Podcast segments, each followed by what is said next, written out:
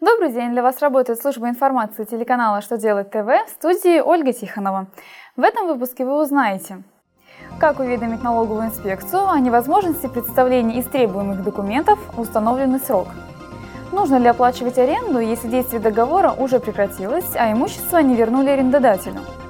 Должны ли уплачивать взносы на ОПС и ОМС предприниматели, временно приостановившие деятельность?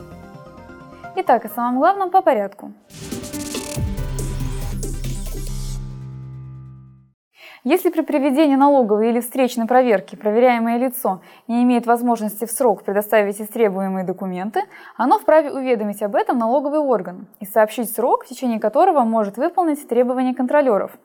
Федеральная налоговая служба России утвердила форму и электронный формат такого уведомления. Напомним, что уведомить о невозможности предоставить документы в рамках проведения налоговой проверки необходимо в течение одного рабочего дня после получения требования. По встречной проверке попросить о перенесении срока представления документов можно в течение пяти рабочих дней со дня получения требования.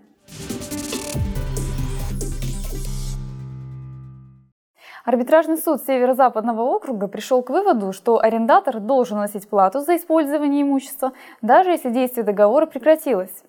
В рассмотренном судом случае арендатор после прекращения действия договора не вернул здание и прекратил оплачивать аренду. Арендодатель обратился в суд, чтобы взыскать с него арендную плату и пени за просрочку.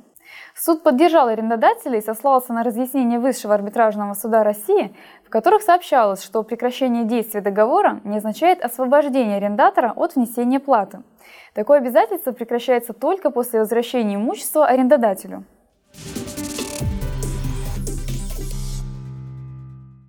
Предприниматели, не ведущие деятельности, но зарегистрированные в реестре индивидуальных предпринимателей, должны по-прежнему уплачивать за себя страховые взносы на обязательное пенсионное и медицинское страхование.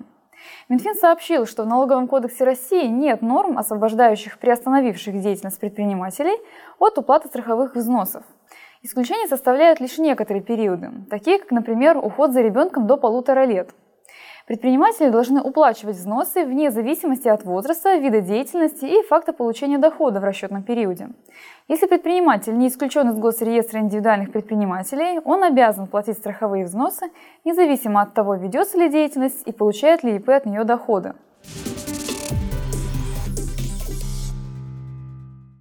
На этом у меня вся информация. Благодарю вас за внимание. До новых встреч!